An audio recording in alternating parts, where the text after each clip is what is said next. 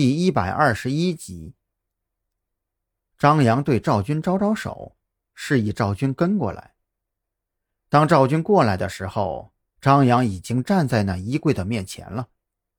衣柜里面确实另有玄机，因为这个衣柜并不是直接贴着墙的，它的后面还有一个暗门，门后是一条非常狭窄的暗道。果然跟我想的一样。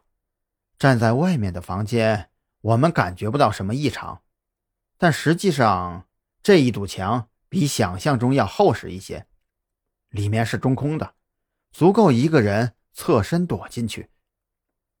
张扬的话让赵军不由得背后一凉，这岂不是表明，当我和小兰第一次来这里的时候，这个凶手就一直躲在这里？盯着我们做的一切。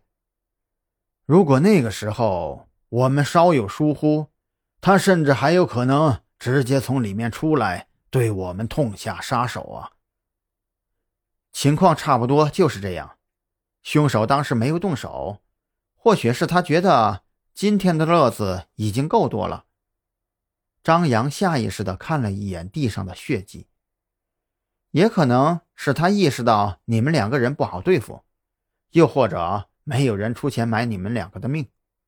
不管怎么说，现在的情况表明，凶手对你们的到来毫无防备，也就间接论证了我们之前的判断。张扬眼中金光闪烁，军师背后那股势力啊，急于了结这一切，他们非常可怕，做任何案子都不允许有任何的失误，一旦出现意外的情况。无论什么情况，都会马上中断自己和案件的直接联系。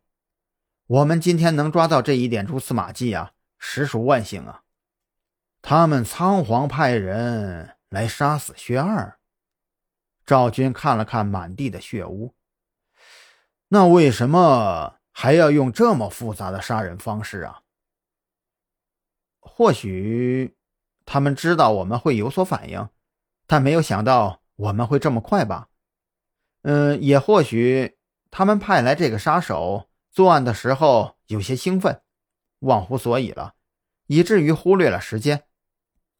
张扬轻叹一口气，他几乎已经可以认定自己的判断是正确的。这样也就解释了凶手为什么会安置那样一个炸弹了。他没料到你们会这么快到来。无奈之下，躲进了这里，而这个空间又相对比较狭窄。说着，张扬就打开了手机的闪光灯，亲自走进墙壁的缝隙当中，寻找有用的线索。嘿，有了！张扬嘴角露出微笑，这里显然是薛二给自己准备的临时脱身地，地上不可能太干净。张扬在地上。直接就看到了一双脚印。不过就在这个时候，外面突然间传来一阵怪异的声响。张扬无暇出去，赵军则是马上掉头往回走。要知道，外面可是有一颗液体炸弹的，经不起任何的震动。结果不到五秒钟，张扬就听到赵军在外面疯狂的咆哮：“李顿，快跑！”紧接着，张扬便听到赵军冲进房间的声音。这个时候，已经意识到危险的张扬已经从墙壁的夹缝中出来了。不等他做出反应，赵军已经一只手拉住了他，朝二楼的窗户狂奔而去。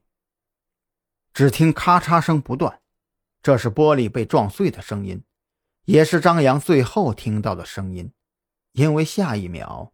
他就感觉到背后似乎有一股极强的力量在推着自己的后背往外走，随后伴着脑袋的一阵轰鸣，他便整个人都失去了意识。